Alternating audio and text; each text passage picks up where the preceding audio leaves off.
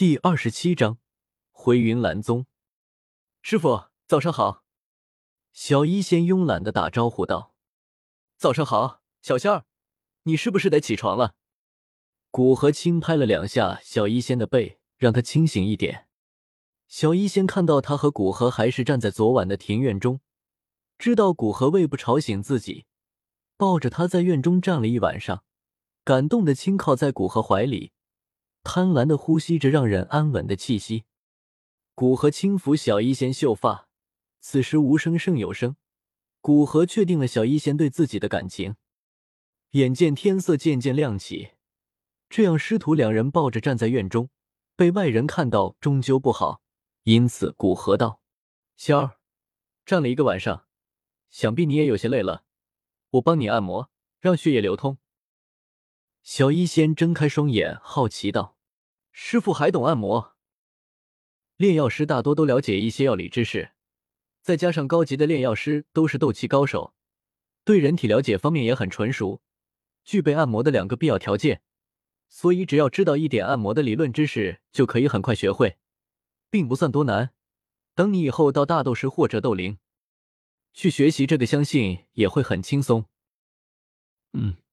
那到时候师傅可得教我，以后师傅累了，我就帮你按摩。小医仙扬起脸，一脸认真的道。古河倒是不怀疑小医仙的话，只是深感美人恩重，道：“好好，那小医仙到这帝都有什么想要的东西吗？”小医仙歪着头想了想，道：“师傅可以单独陪我一个人逛一逛帝都吗？等到时候我碰到喜欢的东西，师傅再帮我买。”古河一脸无奈答应下来。对于逛街，古河实在没有什么兴趣。不过这是小医仙自他收徒以来提的第一个要求，古河觉得怎么也要满足一下。将小医仙抱到他的房间里，用斗气按摩，将他因站了一晚上有些僵硬的身体放松下来。好了，仙儿，洗漱一下，我们今天要去云岚山。古河按摩完毕。对着床上一脸满足的小医仙道：“听到古河说云岚山，小医仙就想到那个云岚山的主人云岚宗宗主，不由有些不高兴。不过小医仙知道不是任性的时候，亚飞也给他讲了不少古河以前的事情，让他知道云岚宗宗主不仅是古河爱慕的女子那么简单，也是古河的伯乐。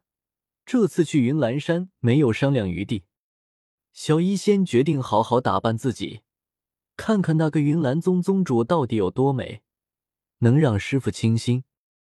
再将古河赶出房间，小医仙从那戒中拿出自己所有的衣服，在铜镜前试穿，同时有点后悔将师傅赶出去，这样就可以让他帮忙看哪件衣服更漂亮。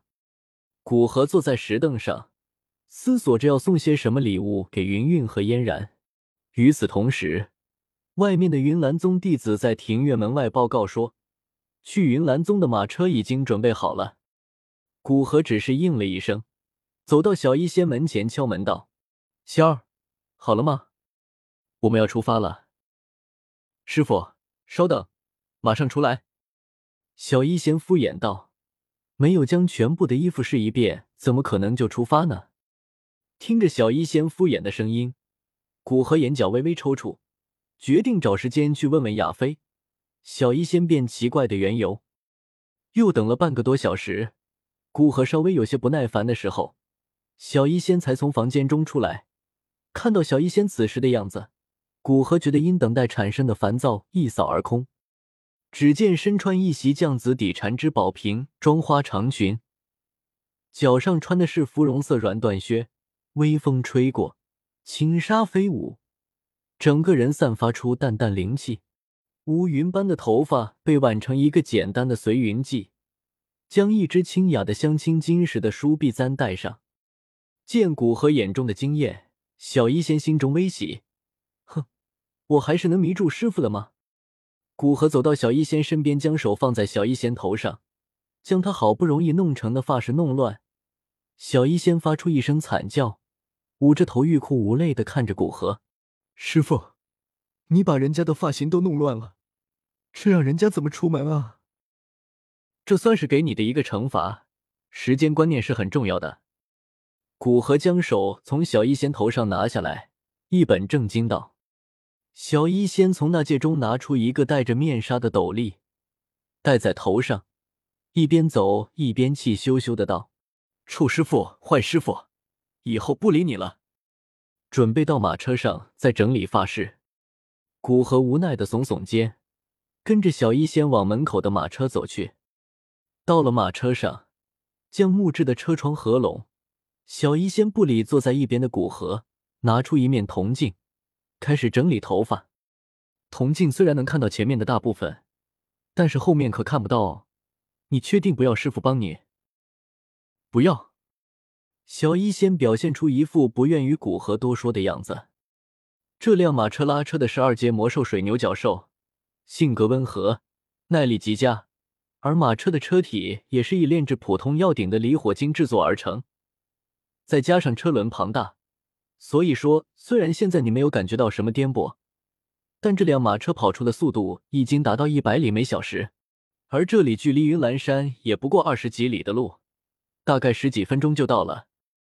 看着小医仙盯着自己的眼神，古河微微一笑，接着道：“那么你是让师傅帮你，还是顶着一头凌乱的头发失礼的去见云岚宗的人？师傅，请你帮我整理发型吧。”小医仙斜眼看着古河，请求道：“古河满意的笑了出来，然后认真的帮小医仙整理头发，成随云际。看着恢复了的发型，小医仙感觉离古河远一点，怕他有来个偷袭将发型弄乱，那想死的心都有了。马车开始有一点颠簸，小医仙想开窗看一下是什么情况，但又怕风将好不容易弄成的头发吹乱。”只能不情不愿的对古河道：“师傅，你不是说马车不会颠簸吗？怎么现在就开始颠簸了？”马车正在爬山，行在通往山上的阶梯上，所以有一点颠簸。马上就要到了，古河解释道：“马车所行的云岚山阶梯，是云岚宗弟子平时下山上山所必行的阶梯。一路上偶尔碰到几个云岚宗的弟子。”都好奇的看着呼啸而过的马车，不过并没有狗血的拦住马车，一定要古河下来和他们一起走阶梯。不说马车上的云岚宗标志，光是这么尊贵的马车，可知里面的人就不是他们能得罪得起的。马车的速度，哪怕是在阶梯上，也不过稍微慢了一点。很快就到了云岚山的广场，驾车的云岚宗弟子跳下来，恭敬的道：“丹王大人。”云岚宗已经到了。